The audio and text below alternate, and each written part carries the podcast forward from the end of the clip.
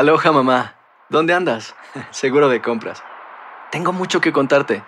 Hawái es increíble. He estado de un lado a otro con mi unidad. Todos son súper talentosos. Ya reparamos otro helicóptero Blackhawk y oficialmente formamos nuestro equipo de fútbol. Para la próxima te cuento cómo voy con el surf y me cuentas qué te pareció el podcast que te compartí, ¿ok? Te quiero mucho. Be All You Can Be, visitando goarmy.com diagonal español. Si no sabes que el Spicy McCrispy tiene Spicy Pepper Sauce en el pan de arriba y en el pan de abajo, ¿qué sabes tú de la vida? Para, pa, pa, pa. En JCPenney tenemos infinidad de regalos para el Día de las Madres hasta el domingo. Ahorra hasta 40% en todo Liz Claiborne y vístela de pies a cabeza con la última moda. Además, aprovecha las ofertas Yes Please, con diamantes y piedras preciosas a 25 dólares para miembros de JCPenney Rewards. ¿Aún no eres miembro? Inscríbete. Es fácil y gratis. Y regálale a mamá todo lo que se merece. JCPenney. Vale la pena. Ofertas válidas hasta el 12 de mayo en selección de estilos. Aplican otras exclusiones. Joyería se excluye de los cupones. Detalles en la tienda jcp.com. Cassandra Sánchez Navarro junto a Catherine Siachoque y Verónica Bravo en la nueva serie de comedia original de VIX, Consuelo, disponible en la app de VIX ya. Advertencia. Este programa contiene casos de crimen, apariciones, misterio, conspiración y violencia. El contenido de estas piezas puede ser sensible para algunos miembros del público. Aconsejamos discreción.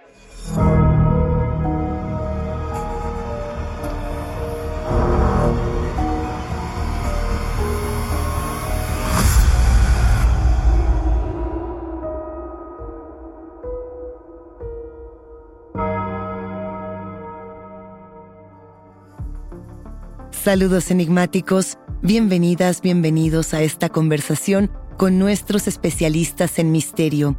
Los invitamos a seguirnos en nuestras redes sociales. Ya saben que estamos en Instagram y Facebook. Y hoy, hoy enigmáticos, vamos a hablar acerca de maquillaje de horror. Vamos a hablar de maquillaje y efectos especiales con toda una especialista. Ella es Paulina Suastegui. La conocen como Septiel, artista visual, maquillista y por supuesto una gran creadora. Recuerden que pueden escucharnos a través de la app de Euforia o en donde sea que escuchen sus podcasts. También queremos compartirles que a partir de ahora pueden encontrar Enigmas sin resolver en la página de YouTube de Euforia. Y no, no se olviden de suscribirse o de seguir el show para que no se pierdan ni un momento de Enigmas sin resolver. ¿Qué sería del horror sin el rostro quemado de Freddy Krueger? Sin los clavos en el cráneo de Pinhead? ¿Cómo entenderíamos la historia del miedo sin conocer la apariencia de Nosferatu o la primera caracterización de la criatura de Frankenstein? El horror enigmáticos marcó su camino a través del maquillaje y sí, ha definido para siempre la manera en la que recordamos a nuestras criaturas o inclusive las que nosotros mismos inventamos. Es decir, estamos hablando de seres clásicos y de seres modernos. Seamos fanáticos de los efectos excéntricos al estilo de Ed Wood o de las bocas guiguerianas de Alien, de estos cuerpos metálicos o inclusive de las muchas caras de Boris Karloff, sabemos que crear este tipo de criaturas es todo un arte y es por ello que nos da tanto gusto poder platicar con Paulina Suastegui. Como les comentábamos, ella es artista visual, maquillista, creadora y que la conocen además en distintos círculos porque ella misma, ella misma es todo un personaje, Setiel. ¿Cómo estás, Paulina? Bienvenida. Hola, buenas tardes, Luisa. Buenas tardes a todo el auditorio de este programa maravilloso. Y pues aquí estamos hablando de lo que nos fascina y nos ocupa. De lo que nos fascina y de lo que nos ocupa, Paulina. Hablamos de monstruos, hablamos de los rostros de estas criaturas y de cómo fueron construidos a lo largo de los años. ¿Qué fue primero? El monstruo o el maquillaje? Pues creo que van un poco de la mano, aunque eh, el maquillaje creo que es el que inició como con toda esta um, personificación de, algo que querían llegar a transmitir, por ejemplo, desde el teatro griego, pues hacían como estas máscaras gigantes, el, maquillaje como para verse un poco más intimidantes, para eh, incluso los, los, griegos desarrollaron como que todo esta eh, lenguaje eh, corporal ayudado de, maquillaje. Los egipcios igual, Y después como que ya había películas, digamos, en, en blanco y negro, y precisamente fue el cine mudo, como por ejemplo Charles Chaplin, en el que empezaron a maquillarse de blanco con lineados negros como para de alguna manera exacerbar la actuación ¿no? y que se acentuara el personaje que querían representar. Entonces sí, cuando se empezó a experimentar un poquito más con esta especie de algodón, colodiones, espuma de látex y demás, el cine del horror fue cuando hizo como el boom, ¿no? Digamos. Empieza a hacer este boom con el cine de horror y, de igual manera, a la par de ese descubrimiento, por ejemplo, eh, justo cuando empezaban estas, estas películas de cine mudo o inclusive las del expresionismo alemán, teníamos a todas estas personas que ya estaban generando sus propios personajes para estos maquillajes de, de, Halloween de la época, los maquillajes justo como tú mencionas, de horror, que iban como alimentando uno al otro. Y esto generó toda clase de rechazo en su momento por distintos fragmentos de la sociedad muy puritanos que se resistían a, entrar a esta conversación y que decían que estos maquillajes eran una falta de respeto tanto en la vida popular como en el cine, ¿no? Para los espectadores, que estaban hechos para infundir miedo y para generar espacios de malestar. Eh, a mí me parece que estos espacios eran necesarios justamente para caracterizar y cambiar la propia historia del cine o del teatro, como lo mencionabas. ¿Por qué es tan importante para ti la caracterización en el horror, el generar estos personajes? Porque precisamente es como hacer tangible la idea de un escritor. Si nos remontamos, no sé, por ejemplo, a, novelas o a cuentos del romanticismo, está como muy em, explícito la descripción del monstruo, como que le dan mucho énfasis a eso, entonces de pronto es como llevar la idea al verbo, digamos, ¿no? Entonces de pronto como el, el, ayudarte de los prostéticos, del maquillaje, de eso, es lo que creo que, que, realmente mueve como esa emoción visceral o la experiencia estética más allá, ¿no? Como que te da más miedo. Y pues sobre todo en, las, en los tiempos en los que simplemente pues veían la locomotora que se acercaba como hacia pantalla y la gente salía corriendo de las salas de cine, debe de haber sido algo como muy, muy, muy fuerte el ver a una persona como deformada, que no sabías ni cómo habían hecho el maquillaje, ¿no? Y cosas así. Entonces creo que sí infundía muchísimo miedo. Hablas de, para mí, la palabra mágica en el maquillaje de horror, que son los prostéticos, y la, la fabricación de seres más allá del rostro humano. Eh, me quedaba pensando en lo que seguramente ocurrió cuando se estrenó en su momento eh, Frankenstein, ¿no? La versión con, con este rostro de Boris Karloff, que fue tan bien construido y que además redefinió inclusive la propia novela de Mary Shelley. Es decir, nosotros ya no nos imaginamos a la criatura como Mary Shelley la describió en su novela del moderno Prometeo. Nosotros nos lo imaginamos, lo dibujamos, lo distribuimos, inclusive lo comercializamos, Paulina, como si fuera Boris Karloff en este filme. Todo cambió para siempre a partir de ese maquillaje. Y ese es un mérito de 1931 más o menos, de Jack Pierce, que fue el creador del famoso maquillaje de Frankenstein, eh, La momia, Dr. Jekyll, Mr. Hyde, eh, Drácula inclusive, ¿no? Y, cómo revolucionó, pues como dices tú, la industria y como un maquillaje, ¿no? Por ejemplo. Entonces Jack Pierce sí ha sido como, digamos, el pionero en el manejo de los prostéticos y creación de personajes. Totalmente. A ver, cuando pensamos en Lon y cuando pensamos en Boris Karloff, cuando pensamos en todas las criaturas que se van eh, formando a partir de estas personas, de estos maquillistas que imaginan, a mí me gustaría preguntarte, por un lado, ¿cuáles son esos maquillajes emblemáticos, los que tú dices, estos cambiaron la historia del cine, del teatro, del arte? Y también quiénes eran los que estaban detrás de ellos, que esa es la historia que, que a veces no nos cuentan, ¿no? ¿Quiénes son los maquillistas que están detrás? Frank eh, Baker, Pete Wildman, que son los que empezaron a hacer cosas con algodón y goma. Eh, por ejemplo, Jack Down, que hizo el maquillaje de la momia, también para Boris Karloff, que fue como muy emblemático porque realmente se metía como que telas en, en, el lodo y luego lo envolvía y era como que horas para que se secara y poder estar así. Christopher Tucker, que fue uno de los pioneros en, la aplicación de los maquillajes eh, por niveles, él realizó el maquillaje del hombre elefante, ¿no? Que también en su momento fue espectacular y la gente de verdad se preguntaba si era un, un personaje real, ¿no? O John Chambers, el planeta de los simios, que también empezó como a, a, deformar, digamos, porque muchos eran como bueno, Drácula, el Dr. Jekyll era como, sigue siendo humano. Y ya con el planeta de los simios era como una mezcla entre animal y humano y era súper complicado el, maquillaje. Y no hay que dejar de lado también a la de Millicent Patrick, que fue una de las madres del maquillaje eh, prostético y quien diseñó el maquillaje del monstruo de la Laguna Negra. Y a mí el maquillaje eh, del monstruo de la Laguna Negra se me hace un maquillaje impresionante, porque no solamente era el rostro, eran las manos, era todo el cuerpo, los pies los ojos. Dick Smith, por ejemplo, es muy, muy famoso porque él, él creó e inventó como muchos de los mecanismos para que se produjera la película del exorcista. Ahora sí que vámonos hasta marzo de 1974 cuando se estrena por primera vez.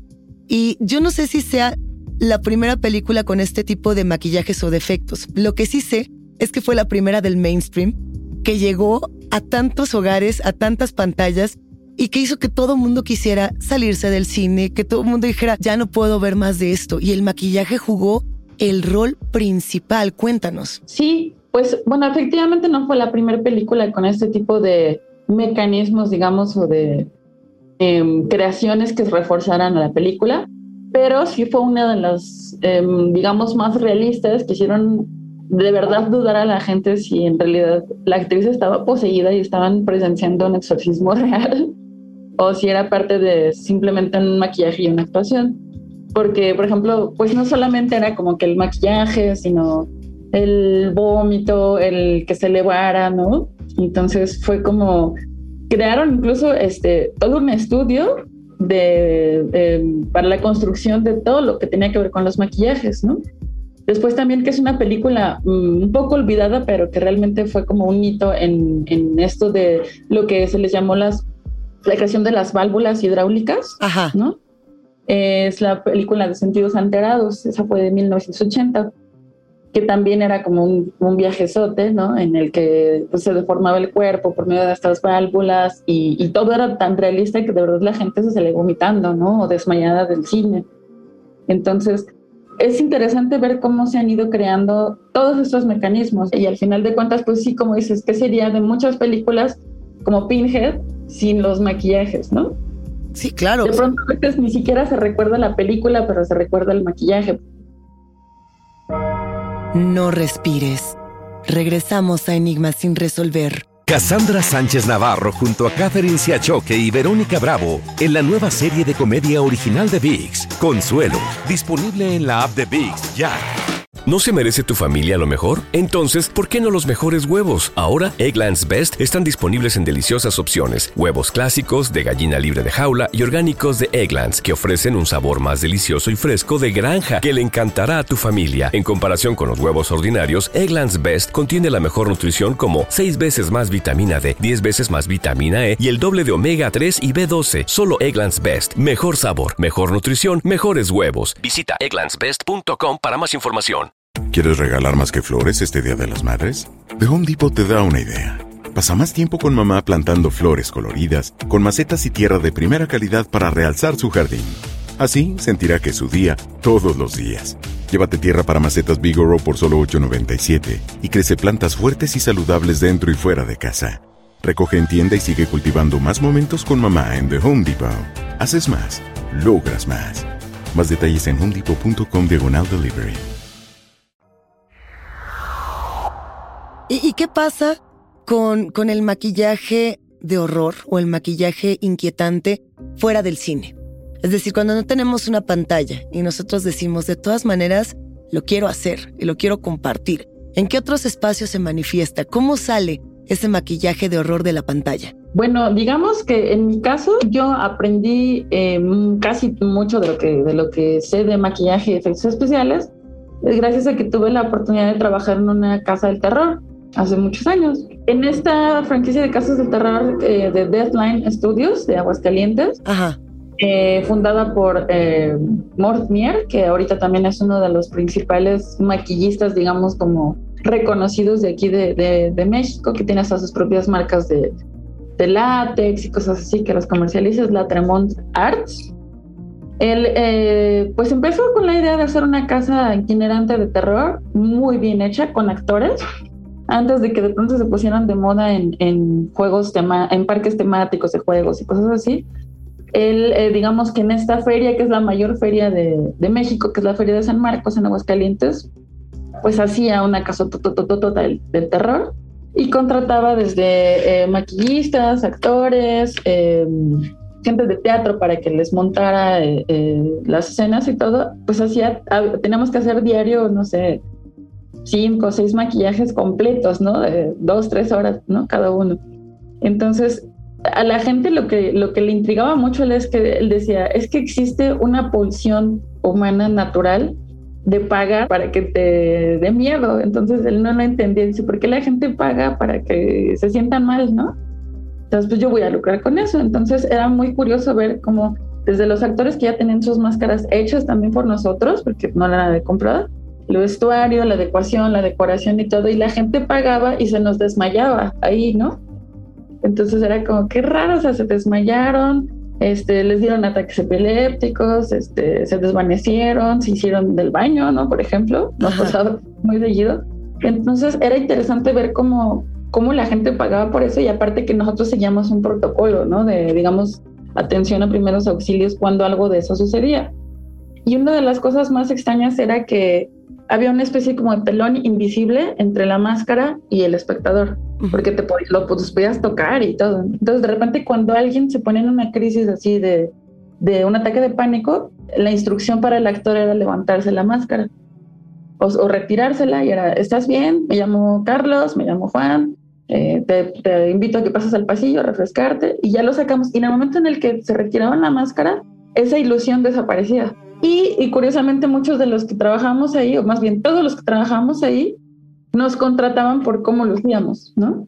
Entonces ya era como, ay, es que tú pareces vampira, entonces sí, vas a estar de hostess. Ay, este chavito está bien raro, entonces hay que ponerlo acá. Y curiosamente le empezó a dar como mucho trabajo a personas que tenían alguna especie de, algo interesante, ¿no? Por ejemplo, alguien que medía dos metros treinta, ahora le vente a trabajar aquí de Frankenstein o alguien que tenía este, alguna enfermedad como los niños primigenios, ¿no? Cosas así. Los ponía a trabajar y eran súper felices, ¿no? Entonces era, era, era como que tenía esa cosa de que lo que tenían los circos de antes, el cine de terror y el teatro, y todo al mismo tiempo. Tú te quedaste con ese personaje, digamos, te lo, te lo pregunto en el sentido de eh, el, el maquillaje, tu maquillaje y tú misma tienen una relación así de cercana, de decir, a partir de todas estas experiencias que, que viviste y que hemos muchos vivido, decidiste, digamos, mantenerte ahí, este tema de yo me mantengo en personaje? Es que yo ya entré en personaje. Sí, totalmente. yo ya llegué y, fui, digamos, nada más porque, ay, quiero entrar a ver qué tal está. Y, y salí trabajando ahí. Entonces, este, pues sí, digamos que la evolución de mi personaje un tanto tiene que ver como con esta necesidad de expresión como artista plástica, en el que hice de mi cuerpo mi propio lienzo, mi forma, forma de expresión. Y pues como estoy muy relacionada con el movimiento gótico o underground, pues se dio como muy naturalmente y yo digamos que nunca me lo he quitado, ¿no? Y has además puesto sobre la mesa para muchas personas jóvenes, para muchas mujeres jóvenes, la idea de que ser un personaje y ser una creadora así, tal cual, es posible. Eso es muy inspirador. Para muchas personas se ha vuelto toda una inspiración tu trabajo, Paulina. Lo, lo mencionábamos en cine, lo mencionábamos en casas de horror, lo mencionábamos en circo. ¿Qué pasa con la televisión, por ejemplo? ¿Qué pasa con las plataformas de streaming que ahora nos han estado poniendo tantos contenidos? Y hay que decirlo también, mucho CGI, mucha tecnología que de pronto cambia un poco la discusión. Pues bueno, en la televisión realmente también creo que pues comenzó por ahí de los 60, 70, aunque su mayor auge, siempre lo voy a insistir, fue en los 80, ¿no? Con todo este boom de los programas como de, de terror, ¿no? Así de eh, cuentos desde la cripta, Elvira, ¿no? Cosas así. Y en televisión la verdad es que sí había como toda una logística eh, de un poquito de más de inmediatez, ¿no? Era como de, bueno, en lugar de las seis horas que se necesitaban para maquillar al actor, con tres, ¿no? Y, era como estar haciendo cortes, entonces, eh, o en vivo, no de pronto directos, pero sí tiene, digamos, como eh, la misma eh, madre, el origen, que es como los prostéticos, eh, el maquillaje, el como exacerbar mucho los colores, porque obviamente en pantalla con las luces y con todo eso se come mucho el pigmento, se come mucho la iluminación. Entonces es como todo un equipo de desde el fotógrafo, el camarógrafo, el iluminador, que trabajan en conjunto para que eso suceda en la televisión. Aquí en México no nos vamos tan lejos. Aquí en México había programas como, por ejemplo, La Hora Marcada, ¿no? Eh, en el que Guillermo del Toro creó un el primer estudio de efectos especiales en México que se llama Necropia, aludiendo a necropsia, ¿no? Que es cuando abres al cadáver, pero este era como, vamos a abrir como el, el personaje, ¿no? Vamos a descubrirlo. Entonces empezó a hacer como muchos personajes para esta, esta serie de La Hora Marcada o para telenovelas, ¿no? Por ejemplo, eh, no, no Guillermo el Toro, pero había como muchas cosas, por ejemplo, como el retorno de Diana Salazar, ¿no? Que era una poseída y cosas así, les cortaban la cabeza y cosas así para telenovelas, ¿no? De pronto de que los balazos, ah, pues sí, que, que le explotan los, los balazos, ¿no? De sangre, ¿no? A la actriz y cosas así. Entonces, Televisa, la verdad es que aquí se ha hecho como muy buen trabajo como con toda esta producción de efectos especiales, de cambiar este, a lo mejor el rostro, ¿no? De, un actor para hacerlo parecer más viejo, para hacerlo parecer más cómico, ¿no? Y como dices, eh, eh, el empleo ya ahorita como de, de, los medios digitales o de las pantallas azules y la CGI, pues ahorita yo sí sigo pensando que aunque es como, a lo mejor te, te dan como la puerta a un mundo que, que a lo mejor hace 100 años no podíamos como inventar, no, no lo hubiéramos podido ver como en El Señor de los Anillos, es como, bueno, ya ahorita está la tecnología para podernos como ver esa realidad que escribió el, el, escritor hace muchos años, pero cuando abusan de ello, de pronto sí siento que se pierde un poco la, la magia, ¿no? Y prefiero mil veces ver como los vampiros de entrevista con el vampiro o, o pues de otro tipo que, que se ve, ¿no? Que te los crees, ¿no? Como de pronto estos animatronic, ¿no? Estos, estos mopeds, ¿no? Que hacía Jim Henson. De verdad los abrazas, ¿no? Como en laberinto, o sea, te la crees que de verdad es un duendecito ahí, ¿no? Porque se mueve, ¿no? Los gremlins, ¿no? Eran un montón de gremlins. Y ahorita si sacan una versión de los gremlins con CGI, pues hay algo como que la magia se pierde. La magia se pierde. Yo recuerdo que una de mis series favoritas de, de la infancia, de la adolescencia, era Tales from the Crypt, ¿no? Los cuentos desde la cripta. Cada vez que yo veía al Crypt Keeper contar historias, que aparecía este, este ser, esta suerte de, de títere extraño, chimuelo, eh, a, mí me ponía no solamente de muy buen humor, sino que me ponía en el ambiente del horror. Yo sabía que iba, algo iba a suceder. ¿Cuál sería ese maquillaje favorito tuyo? El que tú dijeras, yo quisiera ser esta criatura o de todo lo que yo he visto, esta es la que, la que más me define? Pues fíjate que curiosamente porque a mí me encanta maquillarme y me encanta como ponerme retos hasta incluso cada Halloween, porque pues es como, ¿de qué te vas a disfrazar en un Halloween si diario estás así, no? Entonces me gusta mucho hacer como cosas que sean un reto para mí o, para otra persona, cosas así. Pero uno de los maquillajes que más admiro y de los creadores que más admiro y de los que hasta ahorita siguen siendo un reto para mí porque aunque he hecho algo inspirado en él, no me quedo yo creo que ni en un 10% de sus hermosas y magníficas criaturas de Henry Giger, ¿no? El alien para mí es así como el epíctope de todos los maquillajes, ¿no? Tengo, tengo el honor de decir que yo estuve en esa fiesta donde tú llegaste vestida como un xenomorfo y, y dejaste boquiabierto a más de uno con, con este traje justo inspirado en, toda esta este, estética guigueriana increíble. Pero yo quiero ponerme así el cráneo deformado y, y, la cola, ¿no? O sea, quiero como todo el personaje porque de verdad, aunque el actor es buenísimo, tú, tú recuerdas y la magia que tienen las películas aún ahora de, de Alien aunque le meten algunas cosas en CGI, es que todavía hay un actor debajo del maquillaje moviendo el, títere, ¿no? ¿Qué, ¿Qué, le dirías a los, a los actuales creadores que todavía están definiendo y sobre todo a los más jóvenes qué camino tomar? Si tomar esta estética eh, de los prostéticos, del uso del maquillaje, si irse mucho más al camino del CGI, ¿qué, con qué mensaje los dejarías? Pues al final de cuentas, yo no soy como muy purista. Yo creo que lo que te funcione a ti, pues úsalo, ¿no? Creo que más bien tu trabajo va a hablar por ti y si eres una persona creativa, pues se tiene que, que ver en pantalla. O sea, digo, Giger tiene años muerto y todavía se sigue como recreando su estética, ¿no? Y sus películas, ¿no? y, todo a como ese universo que él nos, nos brindó. Entonces sí hay como que hacer que, que la gente te recuerde. Entonces, pues puedes hacer uso de todo, aprende todo, al final de cuentas son herramientas y las herramientas, como cualquier herramienta del mundo, pues te va a ayudar a llegar a un camino sin tanto esfuerzo, como más, más fácilmente y mejor. Una maravilla escucharte. Paulina, te lo agradecemos muchísimo. ¿Cómo podemos encontrar tu trabajo? Los, enigmáticos que nos escuchan, ¿cómo pueden encontrarte? Claro que sí, con gusto. Miren, me pueden encontrar en YouTube. Mi canal es Sedkiel Suastegui, que es mi nombre de DJ o nombre artístico. Ahí tengo algunos tutoriales de maquillaje o algunas otras cosas este, curiosas. En TikTok estoy igual como Sedkiel Suastegui y en Instagram. Mismos nombres. Así te encontramos y te agradecemos muchísimo. Te mandamos un gran abrazo y nos encontramos muy pronto. Gracias, gracias. Abrazo y sigan enigmáticos. Hasta luego. Hasta pronto.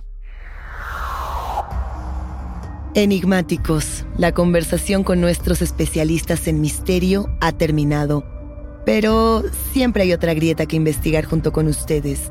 No se olviden de seguirnos en nuestras redes sociales. Nos encuentran a través de Instagram y Facebook. También queremos compartirles que a partir de ahora pueden encontrar Enigmas sin resolver en la página de YouTube de Euforia. No dejen de suscribirse. Yo soy Luis Iglesias y ha sido un macabro placer compartir con los enigmáticos. Recuerden, recuerden que pueden escucharnos en la app de Euforia o en donde sea que escuchen podcast.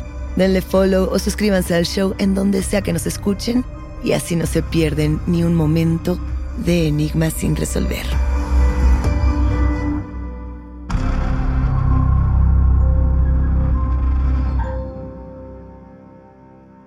Este es el planteamiento. Dos primas aparecen Boost Mobile tiene una gran oferta para que aproveches tu reembolso de impuestos al máximo y te mantengas conectado. Al cambiarte a Boost, recibe un 50% de descuento en tu primer mes de datos ilimitados. O, con un plan ilimitado de 40 dólares, llévate un Samsung Galaxy A15 5G por $39.99. Obtén los mejores teléfonos en las redes 5G más grandes del país. Con Boost Mobile, cambiarse es fácil. Solo visita boostmobile.com. Boost Mobile, sin miedo al éxito. Para clientes nuevos y solamente en línea, requiere AroPay. 50% de descuento en el primer mes requiere un plan de 25 dólares al mes. Aplican otras restricciones. Visita boostmobile para detalles. Cassandra Sánchez Navarro junto a Catherine Siachoque y Verónica Bravo en la nueva serie de comedia original de VIX, Consuelo, disponible en la app de VIX ya. ¿Te preocupas por tu familia? Entonces, ¿por qué darles solo huevos ordinarios cuando pueden disfrutar de lo mejor? Eggland's Best, los únicos huevos con ese delicioso sabor fresco de granja, además de la mejor nutrición, como 6 veces más vitamina D, 10 veces más vitamina E y 25% menos de grasa saturada que los huevos regulares, además de muchos otros nutrientes importantes. Así que, dales los mejores huevos. Eggland's Best, mejor sabor, mejor nutrición, mejores huevos. ¿Quieres regalar más que flores este Día de las Madres? The Home Depot te da una idea. Pasa más tiempo con mamá plantando flores coloridas, con macetas y tierra de primera calidad para realzar su jardín. Así sentirá que es su día todos los días. Llévate tierra para macetas Bigoro por solo $8.97 y crece plantas fuertes y saludables dentro y fuera de casa. Recoge en tienda y sigue cultivando más momentos con mamá en The Home Depot. Haces más, logras más. Más detalles en homedepot.com diagonal delivery.